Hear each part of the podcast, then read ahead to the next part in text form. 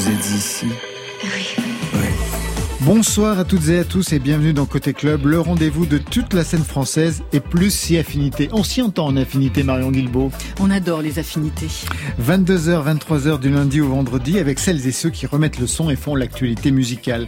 Ce soir, musique, cinéma, entre autres, au programme avec la rencontre au sommet de Warren Ellis et de Nicolas Becker. Bonsoir à vous deux. Bonsoir. Bonsoir. Warren Ellis, vous signez la bande originale du film La Panthère des Neiges, le film documentaire de Marie Amiguet qui suit le photographe Vincent Munier et l'auteur Sylvain Tesson au Tibet à la recherche d'un trésor animal, à moins que ce ne soit un mythe, La Panthère des Neiges. À vos côtés, Nicolas Becker, sound designer, Oscar du meilleur son pour vos films, Sound of Metal de Darius Marder. Vous avez travaillé sur Gravity d'Alfonso Cuaron avec Patti Smith, avec Agoria, entre deux périple mexicain, vous enregistrez des sons pour le prochain film d'Ignaritu. Vous êtes ce soir membre de Côté Club. Marion Mercredi, c'est le soir des nouveautés nouvelles. À quoi ressemblent les trois derniers sons de 2021 Réponse vers 22h30. Et eh bien voilà, Côté Club, c'est ouvert entre vos oreilles. Côté Club, Laurent Goumard sur France Inter. Et on ouvre tout de suite avec Laura Cahen, nommée pour les victoires de la musique dans la catégorie Révélation féminine, désarmée, bon non plus vraiment, extrait de son album Une fille sur France Inter.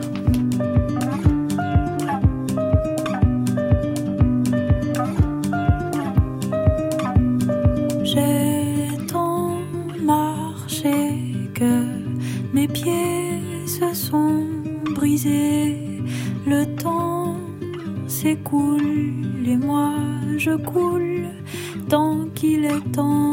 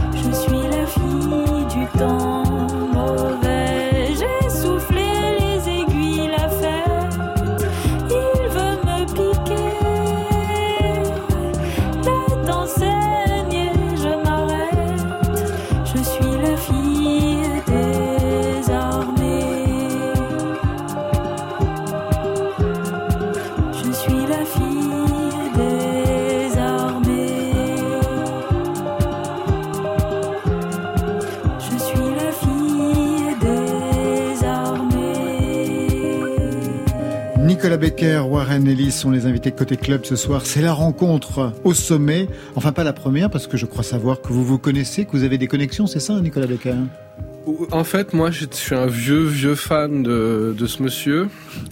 Euh, J'allais le voir en concert il y a, il y a peut-être 20, 20, c'est quoi, Ouais, 20 tu m'as ans? dit, ouais, 20 c'est C'était, plus que euh, 20 ans. Première fois, je crois que c'était aux Instants Chavirés. Après, je suis allé au Voûte. J'ai même organisé, euh, aidé à organiser le concert de, Le de concert, Warren. des- ouais, des- au Voûte. ouais.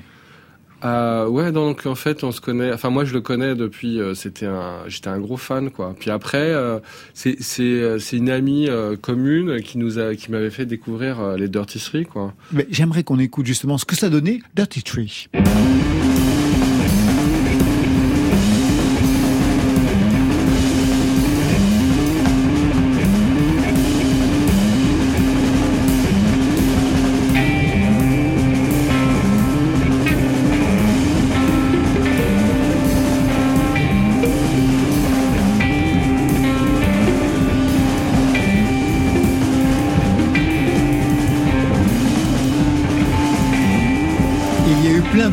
Hein, pour vous, Warren Ellis. Ça vous rappelle des souvenirs, donc, Nicolas Baker, ce genre de son Ouais, ça, c'est pour moi, c'est la fin du morceau. C'est toujours la fin des morceaux parce que les morceaux de Warren sont toujours super longs. Ça commence comme des balades un peu folk et ça se termine toujours euh, très très mal ou très bien. Je sais pas comment on peut dire, mais Comme en une fait, apocalypse. Ça, ça, ça, ça, c'est parce que. Warren au- Ellis. Au, au début, ouais, c'est moi, Warren Ellis. Au début, euh, euh, c'était un pote qui, a, qui, a, qui avait acheté un bar. Et je l'ai croisé dans la rue, il m'a dit j'ai besoin de la musique, et je vais pas le CD et tout ça. C'était avant Spotify. Et euh, il m'a dit, tu as envie de faire un groupe? Et euh, c'était comme ça, Dirty Three a commencé. Et on a fait une répétition dans, mon cuisine, dans ma cuisine. euh, et on a, on- je crois, on avait cinq morceaux et on était obligé de, de, de, de jouer euh, euh, trois heures. Alors, ils- les morceaux est devenu très long, très vite. Vous n'avez jamais eu de groupe? Parce que alors, Warren Ellis, il y a eu plein de groupes. Et pour vous, de votre côté, euh, Nicolas Non. Becker, avant d'être le, le bruiteur, le sound designer que non, j'ai- aidé. euh, moi, j'étais un peu timide, alors j'ai aidé. un- J'ai aidé un groupe qui s'appelait Naked, mais qui a pas vraiment marché. Après, il y avait un groupe qui s'appelait Mendelssohn. euh, Qu'on va recevoir, va euh, recevoir bientôt, ouais. Janvier, voilà, euh, donc Pascal et j'en étais assez très proche pendant un moment. Après, euh, bah après c'est des choses comme ça. J'ai, fait ces deux albums avec Patti Smith à Mexico aussi. C'est un peu des. Pff, moi, je suis tellement dans d'autres projets euh, qui me prennent beaucoup de temps euh, entre les plasticiens et puis les, les réalisateurs que pour moi c'est un peu des moments euh, comme ça euh, rares et, et et je préfère euh, que ce soit, ça vienne vraiment d'un désir de, de- des autres de me faire venir que plutôt moi, je sais pas comment dire. Je, Vous n'avez pas envie de monter sur la scène, c'est pas votre, euh, votre truc. moi, je le fais. euh, Pour moi, c'est une bonne thérapie. C'est-à-dire que ça m'arrive régulièrement de faire des concerts comme ça. Avant, c'était, ça me faisait Mhm. vraiment une boule au ventre. Et maintenant, les derniers concerts que je fais, je, à chaque fois, je m'é- je m'éclate, quoi. Donc, si, si, je- voilà. Mais j'en ferai euh, sûrement d'autres. Mais Vous euh, jouez de quoi quand vous êtes sur scène? Moi, je fais, j'adore des instruments euh, bizarres, les bachets, qui sont des, des cristal bachets, qui sont des instruments créés dans les 50, ces sortes de tiges en cristal avec des grands résonateurs en, en, en métal, comme, Super comme des pratique à transporter ça. Mais Ouais, ça, c'est le côté, toujours, c'est le côté euh, bruiteur, Toujours, ça. euh, C'est le côté sound compliqué, designer. Effectivement, ouais. Ouais. Et autrement ça, puis après je mélange beaucoup avec des field recording, des enregistrements Ouais. que je fais, que je et puis des comme j'étais bruiteur euh, il y a longtemps aussi, je fais des sons, un peu des textures, des matières comme ça. Donc c'est c'est et aussi les, les- ces, ces instruments, ces instruments qui ont été conçus pour des non musiciens.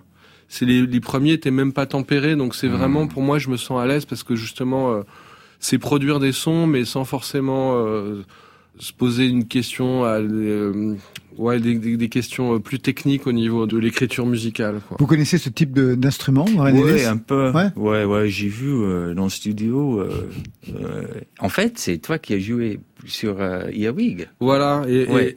et et il y a Je pas savais longtemps pas qu'en Ouais. fait on a fait ça. euh, Ouais. on était, on avait un projet. euh, comment finalement on, on s'est pas vu physiquement mais c'est vrai que j'avais ce, ce j'ai fait j'ai fait un peu de musique euh, additive ce qu'on appelle sur le sur le film de Lucille Adjadinovic et finalement bon finalement on s'est on s'est pas physiquement croisé mais ça me faisait très plaisir de, de mettre mon nom à côté de C'est ça. plutôt l'histoire des derniers deux ans, en fait. On Ouais. fait tout sans, Ouais. sans voir Ah bah, personne. avec le mais c'est- moi, confinement, je oui. trouve ça, c'est c'est fabuleux. On peut continuer à travailler. Euh, et moi, j'aime bien les instruments aussi euh, que on n'est pas obligé de comprendre. Ouais, j'ai commencé avec l'accordéon et le violon, mais mais maintenant, je sais pas comment jouer. euh, J'ai aucune idée. J'ai un rapport avec le violon très bizarre. Bah, vous êtes Et- quand même violoniste de formation, Ellis. Oui, mais euh, aussi, on, bah, j'ai du mal toujours avec le violon. Depuis, euh, j'ai jamais maîtrisé, jamais. euh, je suis loin en fait de- du violon. Euh, Fin des années 90, euh, j'ai décidé de bon de- d'essayer plusieurs instruments, euh, synthétiseur. J'ai fait des boucles électroniques. euh. En fait, moi, je suis plutôt intéressé avec des vib- vibrations plutôt que des techniques, euh, plutôt que en fait avec les instruments, je joue très mal honnêtement, à mon avis, dans chaque instrument, il y a un morceau.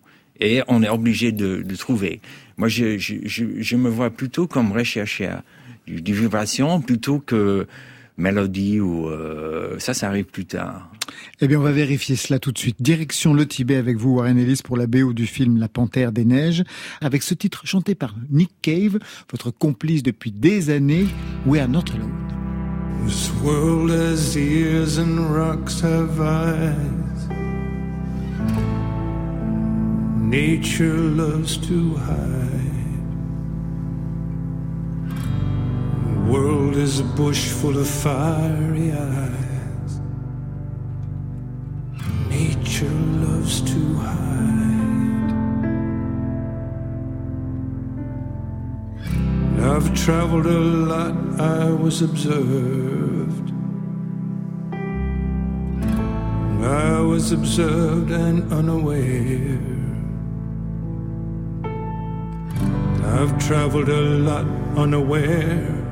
I was observed, I was observed.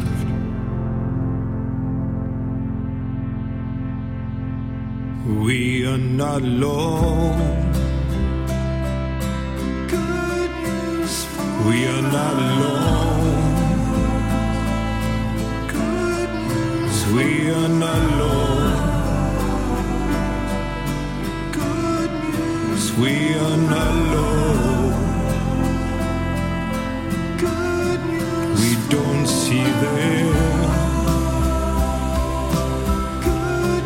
We don't see them.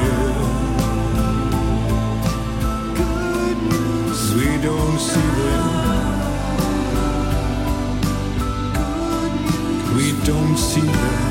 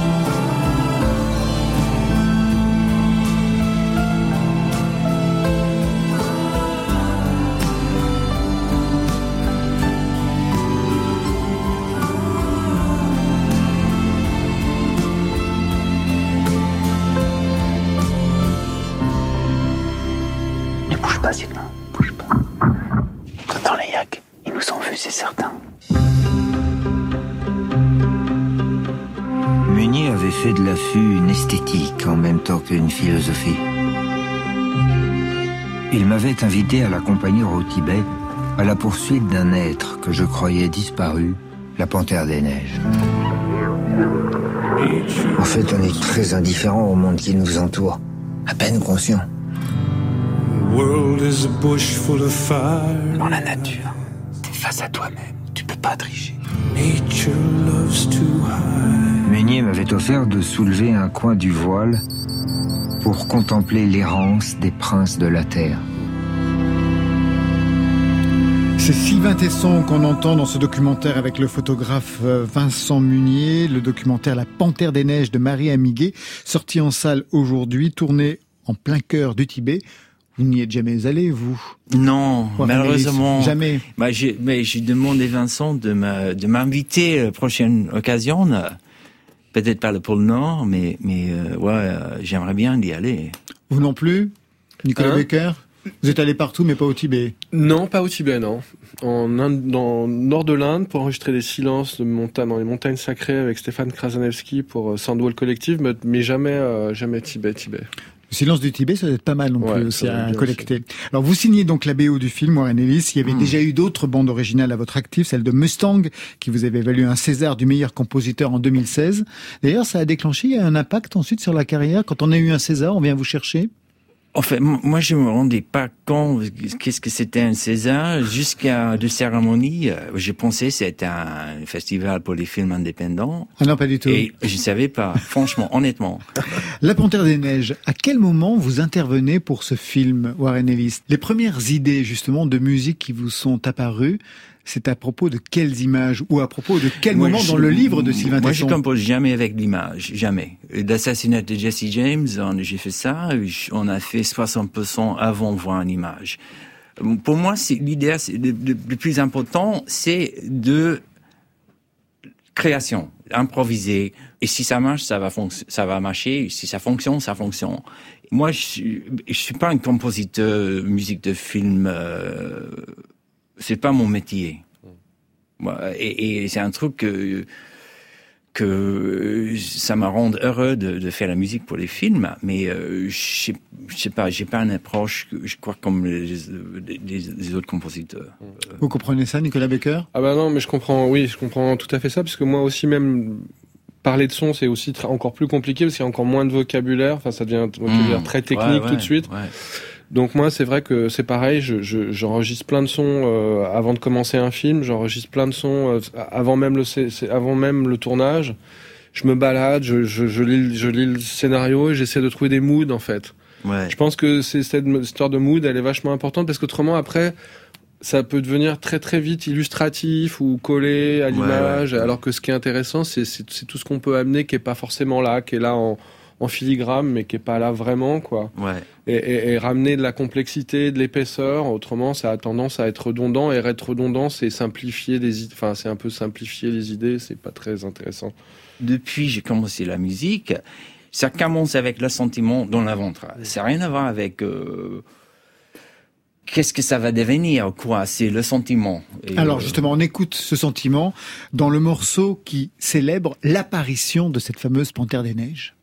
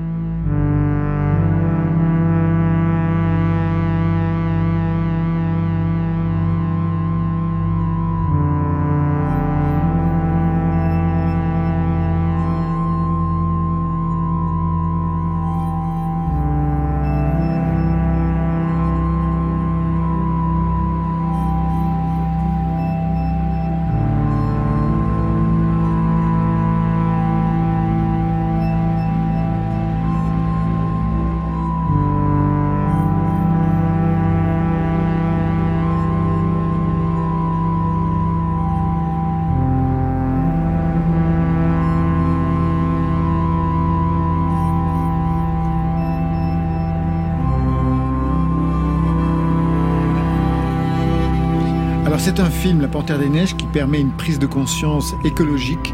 Est-ce que ça a été le cas pour vous, Warren Ellis? Est-ce que ça a changé quelque chose dans votre regard sur les animaux, sur la nature? Moi, j'étais bouleversé par Vincent Munier, euh, son passion pour, pour ph- photographier les animaux et trouver un moment avec eux.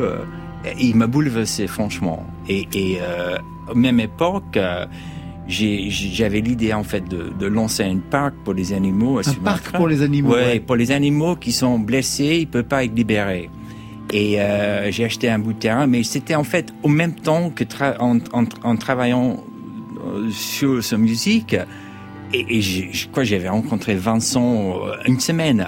Je lui ai dit, écoute, j'ai une idée pour un parc. Il m'a dit, il faut y aller. Il était vraiment... euh, et euh, moi, je suis très proche. On- n'était même pas dans la même pièce euh, pendant un an, je crois. hein. Et euh, on, se rencontrait. On était toujours sur Zoom, un truc comme ça. Mais c'est quelqu'un que je, sens très proche, bizarrement. et il, il m'a raconté une histoire quand il était jeune. Son père, je crois, il avait 7 ans. Son père lui a ramené dans la forêt. Il lui a dit, écoute, regarde. Il a vu des animaux et depuis ce moment-là, il voulait prendre les photos. Euh, il savait euh, qu'est-ce qu'il voulait faire. Je trouve ça, c'est quelqu'un d'extraordinaire. Et vous, à quel moment vous savez À quel moment vous saviez que vous vouliez être euh, musicien? Ouf. Euh, je, je, je- je sais pas, moi j'ai même pas une réponse maintenant. C'est toujours, je trouve ça toujours un miracle que j'ai fait la musique. Euh, moi j'ai commencé la musique quand j'avais 7 ans, je trouvais un, un accordéon dans la- à la déchetterie quand j'étais jeune. Et puis En Australie. En Australie, ouais. Puis j'ai commencé le violon parce que toutes les filles se levaient les mains. Ils demandaient qui veut jouer le violon. Et j'ai remarqué que toutes les filles se levaient les mains. J'ai dit, moi aussi. et là, j'avais 9 ans. Et euh, la classe euh, pour le violon, il y avait que moi et un pote qui pensait lui était un martien et il n'y avait aucune fille. C'est l'histoire de ma vie. Et, et, et, et puis, euh, bon, et, j'ai joué la musique, mais d'être musicien, musicien, écrivain, c'était des trucs, l'auteur, pour moi, les, les professions le, le plus haut, euh, musicien, écrivain, réalisateur et tout ça. Et moi, j'étais vraiment dans la boue tout le temps, toute ma vie euh, créative. Et euh, ça m'est arrivé par hasard, euh, en rencontrant Jim et Mick, euh, début des années 90, on a formé le Dirty Three. Ce groupe, oui, dont on a ce entendu groupe. du son tout à l'heure. Et oui. puis j'ai rencontré Nick, mais, mais justement, vous avez rencontré Nick Cave, mais comment vous vous souvenez du premier enregistrement avec Nick Cave? Oh, ouais. Ouais. Ça allait Vous étiez à l'aise? Non, j'étais pas à l'aise parce qu'il y avait un partition et je pouvais pas lire la musique euh, et j'étais très drogué à l'époque aussi. Et, euh, Nick en fait il était pas là, il était, il était en train de faire une autre chose. Et j'ai réussi après une journée de, de, de lire la partition euh, mais quand j'ai rencontré c'était euh, pendant l'enregistrement de, de Ballads je suis arrivé euh, et il m'a dit à la fin de la journée euh, tu veux venir toute la semaine? Et c'était comme ça. Et euh, je- j'ai toujours avec lui. Mais, bon. mais, mais honnêtement, moi, je, je, je me vois. J'ai du mal à me voir comme musicien, même avec, après 30 ans. Je vois que je, je fais la musique et tout ça, mais, mais j'étais toujours attiré par la musique. J'écoutais la musique à fond, John Coltrane, Miles Davis, Stravinsky, Bartok, Alice Coltrane, euh, The Stooges. J'étais un fan de la musique. Et euh, je crois vers euh, quand j'avais 25 ans, j'ai mis un micro sur mon violon. Tout ce que j'avais euh, mis dans ma tête en écoutant la musique, j'ai essayé de mettre avec mes avec mes mains dans le violon. Je crois, je sais pas. Euh... Ouais. Très bien. Warren Ellis, Nicolas Becker, vous restez avec nous. On a rendez-vous avec Marion Guilbault pour les nouveautés nouvelles. J'ai adoré le silence qu'il y a eu là à l'instant. Pas besoin d'aller au Tibet, hein, Nicolas Becker. Tout de suite, Émilie Loiseau ploie sous le poids de l'existence, mais ne rompt pas sur France Inter. Te souviens-tu des heures que nous passions ensemble dans la douceur du soir,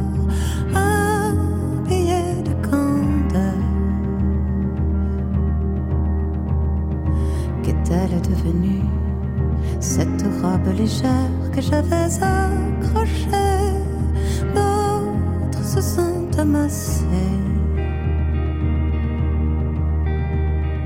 Quelle est donc cette douleur étrange Comme un nouveau poids sur l'existence?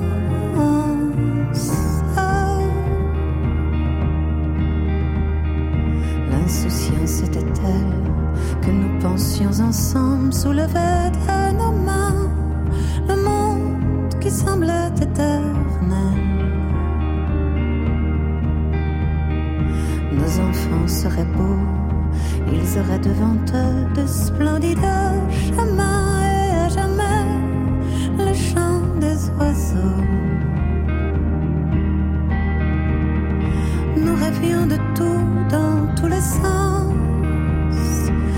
souci du poids de l'existence.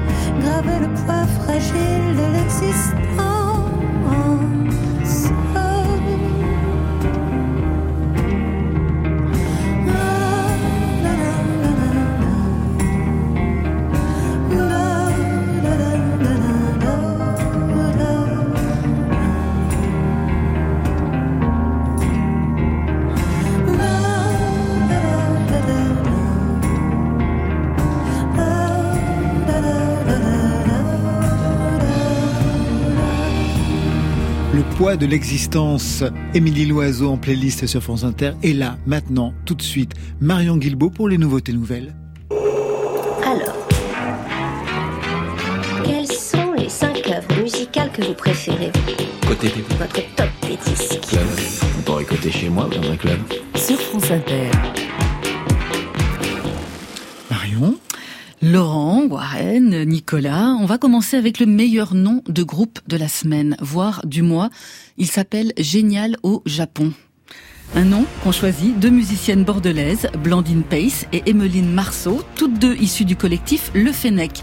Le Fennec, c'est une meute de musiciens sauvages, 11 groupes bordelais, talentueux, consanguins, déterminés, comme ils aiment à se définir. Tout ça est très joyeux. Un premier EP, In Between, en 2017, nous avait permis de faire connaissance avec la pop kimono de Génial au Japon. Une pop connectée à celle des années 2000, celle de LCD Sound System ou de Blonde Redhead. Alors ici, pas d'exotisme extrême oriental, plutôt une confrontation entre des voix douces, des guitares tordues, des synthés et des basses soutenues. En 2021, Génial au Japon a décidé de mettre en valeur l'humain avec une série de cinq titres. Cinq titres qui donnent lieu à cinq portraits qui portent chacun un prénom. Jack, Anna, Juliette, Rose et Soren. Cinq titres accompagnés de cinq clips en forme de court métrage avec cinq personnages mal dans leur peau, à l'étroit dans leur vie, charme, étrangeté. Il y a comme du Murakami dans les airs de Génial au Japon.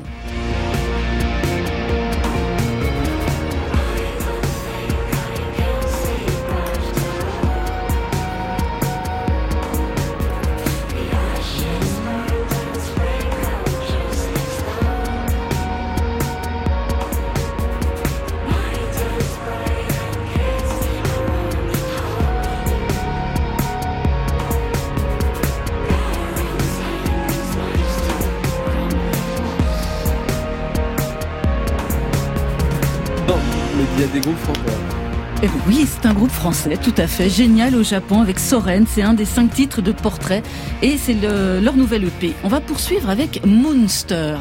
Quatre musiciens qui se fréquentent depuis 2009 pour créer des climats de trance et se livrer à des longues improvisations colorées. En cela, le groupe s'inscrit dans ce renouveau que connaît le psychédélisme sur toute la planète pop depuis quelques années. Après un album, un EP, Moonster reste sur le coup. Il continue de chercher, de se renouveler, d'ouvrir encore et encore d'autres portes de la perception et il nous propose d'aller voir et entendre ce qui est caché derrière la mélodie. Et derrière, qu'est-ce qu'on trouve? Eh ben, on trouve des vibrations, des accidents et toujours cette envie d'échapper au format. Leur nouvelle chanson s'appelle fort à propos Dreamer. On y entend des murmures d'orgue, des cris de guitare, la voix douce d'Arthur Jacquin qui nous invite à lâcher prise.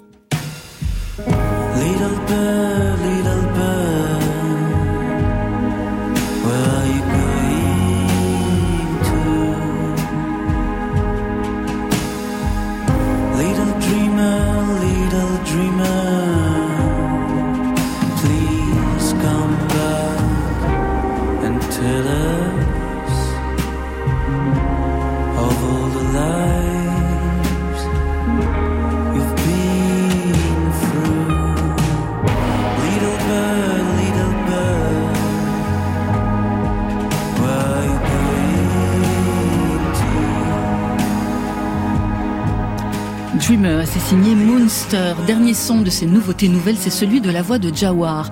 Une voix douce, intense, une voix qui chante en arabe une folk orientale mais jamais folklorique. Une folk plutôt ténébreuse, hypnotique, sans artifice, qui donne à Jawar l'aura d'un Nick Drake du Maghreb. Ça fait un moment qu'on le suit, cet artiste tunisien. Il vit aujourd'hui dans la campagne belge. C'est un artiste qui travaille le clair-obscur musical depuis trois albums, tous aussi remarquables les uns que les autres. Alors lui aussi, il s'attache dans ses chansons à des personnages en marge, incompris, solitaires, en mal d'amour et de reconnaissance. Jawar est également dramaturge, comédien, ça explique sans doute la puissance narrative évocatrice de ses chansons. Son nouveau disque est attendu pour 2022. Son nom Taswira, ça veut dire à la fois portrait, image instantanée, mais aussi projection de l'esprit. Et voilà celui de Jawar.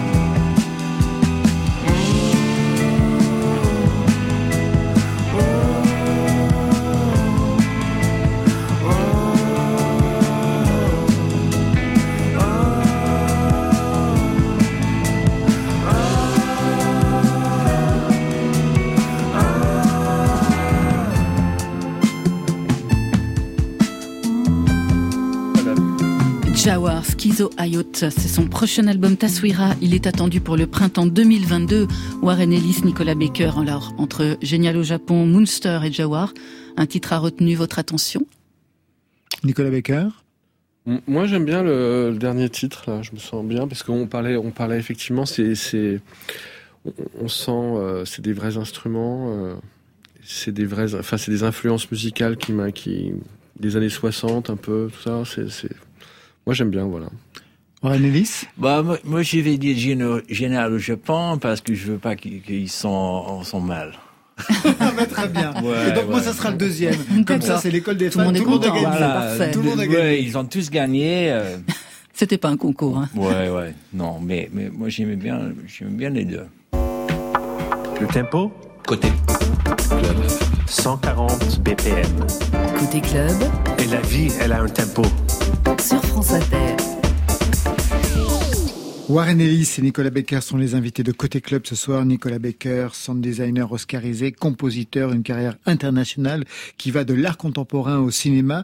Vous avez d'abord commencé comme bruiteur sur les films de Manuel de Oliveira, Alain René, Raoul Ruiz, Polanski. Premier film comme bruiteur, c'est La haine de Mathieu Kassovitz. Qu'est-ce que ça consistait en quoi à l'époque? Parce qu'en plus, il y a eu un César pour le meilleur son. Ouais, en fait, euh, c'est vrai que j'avais fait plein de, enfin à un moment donné, juste avant ça, j'avais le, le, le monopole des courts métrages gratuits sur les courts métrages. Il faut bien commencer. Donc euh, c'était un peu, ça devenait un peu problématique parce que j'étais obligé de vendre des ballons dans les fêtes euh, le week-end pour euh, pour financer mon ma passion qui était de, de- de devenir bruiteur. Et c'est vrai que tout d'un coup la rencontre avec euh, Mathieu, ça a été un, un gros coup de pouce. Ça m'a permis de passer euh, d'un statut euh, quasi euh, aucun statut à euh, à faire partir d'une sorte de bande parce qu'il n'y avait pas que Mathieu, c'était c'était un peu la bande de Starfix. Tout à fait. Le magazine. Voilà. Donc il y avait aussi avec derrière il y avait Christophe Gans, il y avait Nicolas Boukrieff, il y avait Yann Kounen, il y avait Gaspard il y avait Gaspard Noé. Donc ça a été un peu ma génération et, et- et- et voilà. Et donc j'ai profité un peu de ce, ce petit mouvement pour voilà. Puis après il y a eu il y a eu le pianiste aussi de Polanski qui était Ça, c'était un important moment important dans votre parcours. Pourquoi? Au niveau du. Ben, parce du que son. euh, Polanski, c'est un technicien euh, incroyable, quoi.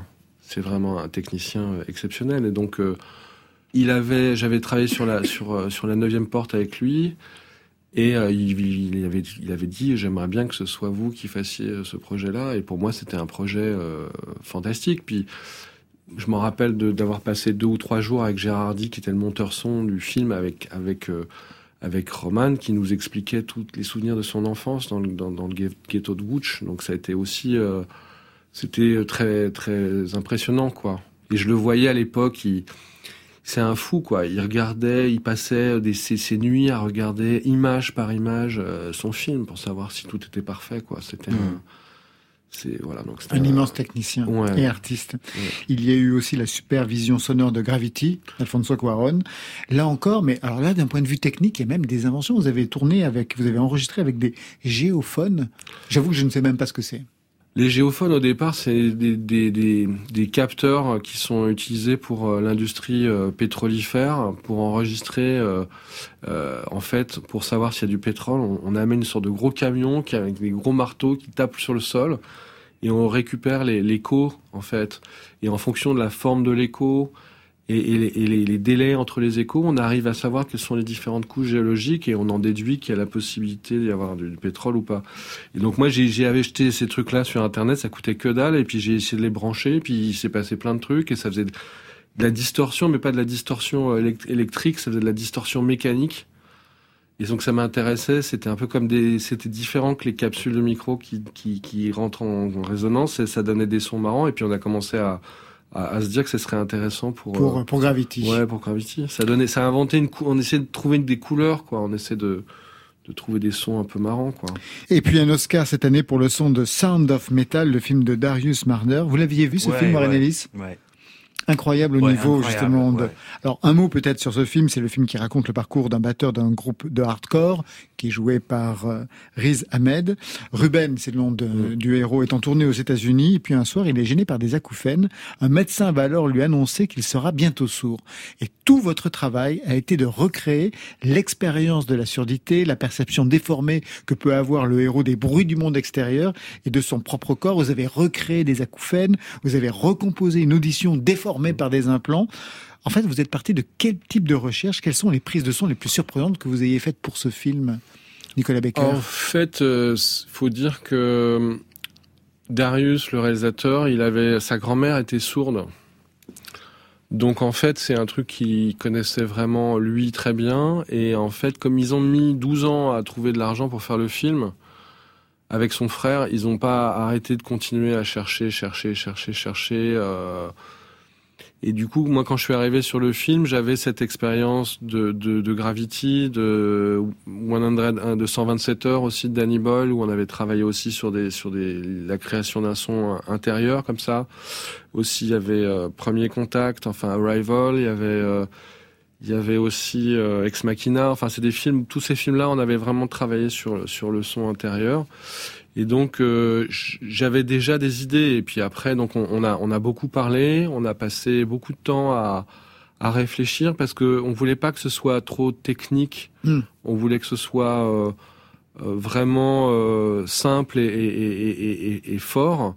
Et par exemple, on, on a décidé avec le réalisateur qu'il fallait que que les musiciens du film ce soit pas en playback quoi.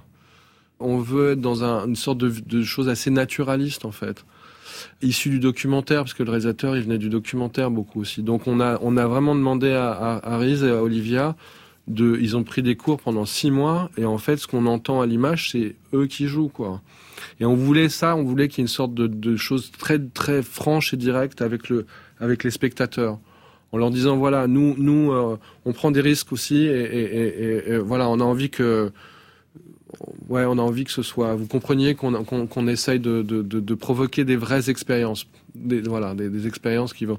Et du coup, cette idée de provoquer des expériences, c'est pas juste de dire, de parler du, du- de la problématique du sourd, mais de pouvoir euh, que les gens ressentent ça euh, physiquement. Ça a été vraiment intéressant parce que du coup, ça a énormément aidé la communauté sourde à pouvoir partager en fait euh, ce que c'était que la surdité. C'est-à-dire pas juste comprendre ou l'accepter, voyez, mais vraiment le, le vivre. C'est, imaginer euh, euh, un, un- aveugle qui aurait lu toute la littérature possible euh, grâce au braille ou je ne sais quoi euh, sur ce que c'est que de voir. Euh, ça ne remplacerait jamais l'expérience de voir, ce, que, ce qu'est l'expérience de voir, et, la- et la- le sentiment et l'émotion que pro- procurait le fait de voir. Et je pense que c'est la même chose sur, enfin, c'est la même chose sur, sur l'audition. C'est-à-dire qu'on voulait vraiment que ça passe par, par, par, par la simulation d'une expérience pour le spectateur. Vous avez vu le film Warren Ellis. Ouais. Au niveau du son, vous qui êtes musicien, qu'est-ce que vous avez retenu? Qu'est-ce qui a pu vous marquer justement sur ce travail? Ah, ouais. En fait, c'est c'est vraiment euh, un truc qui, qui fait peur aux musiciens parce que moi j'ai des acouphènes terribles. Les acouphènes, ouais. Ouais, ouais, terribles. Et je crois que c'est- ça, ça fait peur en fait. aux- beaucoup de musiciens, euh, plupart des musiciens que je connais, ils ont tous des problèmes avec les oreilles. Et moi, je, je viens, je suis en train de travailler sur un- une série de télévision. Et là, il y a un épisode, euh, c'est sur Jeffrey Dahmer, le tueur céréal. Et euh, la victime, il est sourd. Et ils ont fait tout l'épisode euh, comme si euh, on est sourd avec lui. Et chaque fois, quand j'ai vu le film, en fait, ça m'a fait peur. Parce que je vois que peut-être c'est l'avenir pour moi. Euh, Mais je- tu sais, moi, il m'est arrivé un ça m'a flippé, en fait. Il m'est arrivé Nicolas un truc, six mois, six mois, euh, six mois après le film, je pars à la montagne, je marche dans la montagne, tout va bien. Le lendemain matin, je me réveille et je suis sourd d'une oreille. Mhm. Et ça a duré un mois, et, euh, et, et c'est-à-dire que j'ai, j'ai comme si tout d'un coup la fiction, elle, elle, elle débordait, Ouais, et elle, devenait réalité. Et quand, quand je suis allé voir euh, chez l'audiologiste et qui m'a dit que j'avais peut-être une maladie, la maladie de Méniac, que j'allais peut-être perdre l'oreille gauche, je- pour la première fois de ma vie, je me suis assis et je suis tombé dans les pommes et je me suis réveillé trois heures plus tard à l'hôpital. On me disait ça va, ça va. Je veux dire, ça a été donc pour moi aussi c'est c'est quelque flippant, chose de hein. Ouais. super. euh, Il n'y a pas eu que le cinéma dans votre parcours, il y a eu l'art contemporain qui rejoint le cinéma parce que j'aimerais que vous nous parliez de l'expérience que vous aviez mis en place pour le film Zidane de Pareno, donc un portrait du 21e siècle. Je me souviens, moi j'avais vu euh, le film euh, au Palais de Tokyo, quelque chose d'immense au niveau du son. Comment vous aviez travaillé justement cette partition, Nicolas Becker? Alors, pour être franc, ça, c'est pour moi, ça a été euh, le, le moment de ma rencontre avec Philippe, mais c'est un ami très proche, Selim Azazi, qui s'était vraiment occupé du son du film. Et La rencontre avec Philippe, c'était marrant, c'est Philippe que Parreno, du coup, oui, Philippe. Parreno, c'est-à-dire que euh, il, voulait donc que je refasse tous les sons de, de les sons de, de, de Zidane, les sons corporels, son, sa manière de jouer, etc. Et en fait, j'avais cette idée, j'avais loué un studio et j'avais acheté des rouleaux d'herbe, mais des vrais rouleaux d'herbe. Et donc, quand il est arrivé dans le studio, il a ouvert. Moi, j'étais habillé comme Zidane.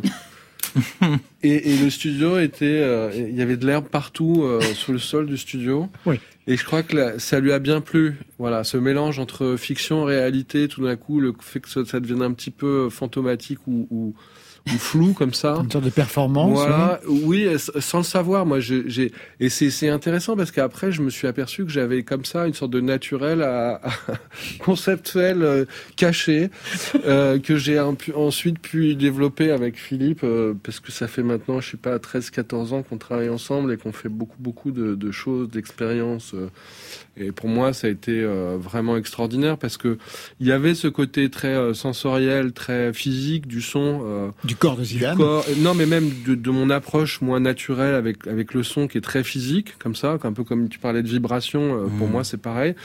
Et puis tout d'un coup, de pouvoir rencontrer quelqu'un qui avait ça aussi, mais qui avait aussi une sorte de de, de, de grande acuité sur le travail des idées, comme ça, euh, ça a été très bien pour moi parce que c'est vrai que je m'ennuyais un peu. Des fois, on s'ennuie un peu avec l'aspect textuel.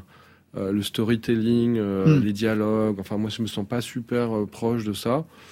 Euh, c'est nécessaire, hein, mais du coup, nous, on travaille un peu en, en, en, en dessous ou en dessus. Et du coup, le fait de travailler de manière un peu conceptuelle et, et aussi de manière très sensorielle, ça, ça- c'est c'est une manière d'encadrer un discours plus classique, on va dire, plus textuel, habituel. Et du coup, ça a été pour moi vraiment, j'ai l'impression d'avoir vraiment beaucoup grandi. De, et, et c'est pour moi maintenant une activité extrêmement euh, importante. quoi. Oui, cinéma, Ouais. l'art contemporain. c'était extraordinaire, Zidane. Mm.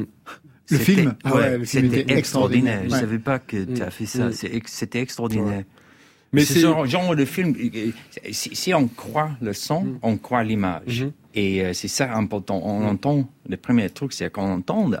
Si on écrase une tête, Mm. il faut qu'on on, on croit que c'est le son et puis on croit l'image. Mm. C'est super important. Zidane, c'était euh, Bah, bouleversant. Dernière question pour vous, Nicolas Becker. Dans un entretien, j'ai pu lire que le disque que vous aimeriez entendre à vos funérailles, c'est les Kings ou les Strokes. Ça raconte quoi de vous, ça? Ouais, euh, parce que je trouve que j'ai- j'aime bien les musiques des un peu. C'est pour moi c'est un peu des sales gosses quoi. Il y a un côté très, euh, je sais pas vénère. Euh, je sais pas, il y a un côté, il y a un côté lutin énervé euh, que j'aime bien quoi. C'est c'est c'est je sais pas, j'ai j'ai toujours aimé ces voix un peu. Euh, euh, fluette, aiguë, peut-être pas- parce que j'ai moi aussi pas une voix très grave, mais euh, mais mais euh, j'aime j'aime bien cette sorte d'énergie. Euh, Ça, ce sera pour votre enterrement. Et vous, Warren Ellis, vous avez déjà réfléchi à la question?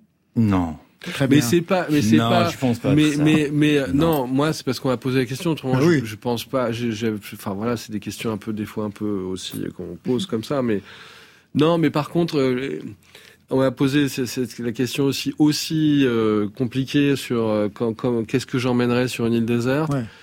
Et euh, en fait, forcément, euh, c'est euh, c'était euh, Eden Island de Eden Abbas parce que euh, c'est c'est- je pense que tout de suite l'idée, c'est- je suis pas allé plus loin, c'est-à-dire que l'île de l'île, je suis parti de l'île et je suis arrivé à l'île. À une île, oui. Voilà, Tautologique. Vous êtes conceptuel, en fait, hein, Nicolas Non, non, mais je veux dire, je- vous l'êtes vraiment. Vous l'êtes venu, en tout cas.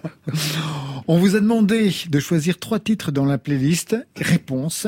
Trois amis. J'ai trois amis dans la playlist. J'ai Arthur H, Jacques et Albin de la Simone. Mm. Vous connaissez chacun des trois? Ouais, Arthur, c'est carrément euh, famille, la famille, c'est-à-dire que Euh, mes enfants et son fils sont cousins, donc euh, c'est même si moi je l'ai je l'ai je l'ai je l'ai connu comme fan, enfin j'étais fan de sa musique avant de le rencontrer.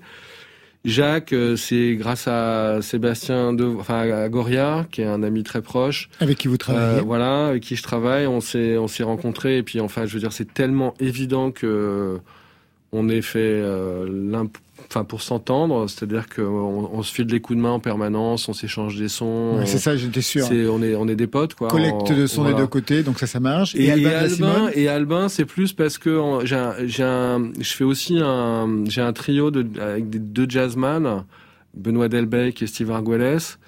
Et en fait, euh, lui, il vient toujours, il adore toujours nos concerts parce que c'est toujours un peu bizarre. Et on- on a, on a tous les deux, on adore les instruments bizarres. Exactement. Voilà. C'est un gros collectionneur. Ouais, ouais. On va l'écouter tout de suite en duo avec Yael Naïm sur Tina Silly. Bien sûr, si c'était à refaire, je le referais maintes fois. Si encore je faisais l'affaire, si encore tu voulais de moi. Bien sûr, si c'était à refaire, je le ferais évidemment. Le cœur et la raison diffèrent. Mon amour, poison violent. Tina Silly, Tina Silly, Tina Silly, Tina Silly.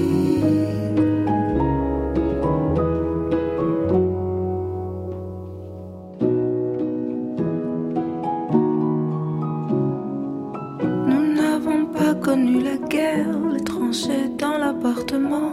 Pour cela, j'étais bien trop fière. La mort frappait finement. Si nous avons croisé le fer, c'est dans le coton seulement.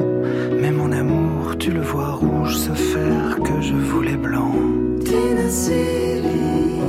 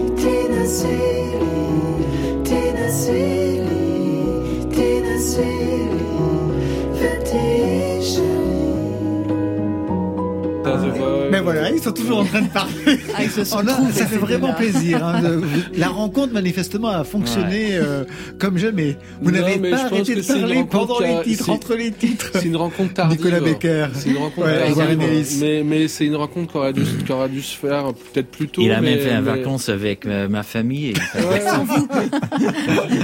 Warren Ellis, je rappelle donc que vous signez la bande originale de La Panthère des Neiges. Le film est sorti aujourd'hui même. Nicolas Becker, merci à vous. Vous travaillez sur quoi actuellement? Euh, sur le film d'un grand réalisateur mexicain. Iñárritu. euh, voilà, on va j'ai peut-être pas le droit de le dire, mais vous l'avez dit. Et puis surtout avec deux personnes qui sont pour moi extraordinaires, qui sont Verena Paravel et Lucien Castin-Taylor, qui ont monté le Sensory euh, Ethnological Lab à Harvard et qui sont deux anthropologues cinéastes un peu à- dans l'affiliation de Jean Rouche et qui sont des personnes absolument euh, extraordinaires. Voilà. Marion. Moi, je n'ai rien à vous dire, Laurent. Sinon que je suis ravie de cette émission, ravie d'avoir vu Warren Ellis. Très bien, ça c'était pour aujourd'hui. Mais demain? Putain, ce soir j'ai pas de bol. Je suis resté sur le pas de porte. Donc je t'ai écrit un texte, ma plume bébé gay, j'ai la patte folle. J'ai trop de questions, je me demande pourquoi. Ah, vache. Je suis à l'antenne là? Ah non, ça sera demain. Attic sera notre invité avec à ses côtés Ken Kojandi. Marion Et moi, je serai avec Didier Varro qui va nous dévoiler les dessous de l'Hyper Weekend Festival du 21 au 23 janvier 2022 à la Maison de la Radio et de la Musique. Côté club, c'est l'équipe qui ouvre vos oreilles. Stéphane Le Guenec à la réalisation, à la technique Laurent Baudouin. Merci à Marion Guilbeault, Alexis Goyer, Virginie Rosic pour la programmation et bien sûr Valentine Chedebois aux playlists. Côté club, allez, on ferme.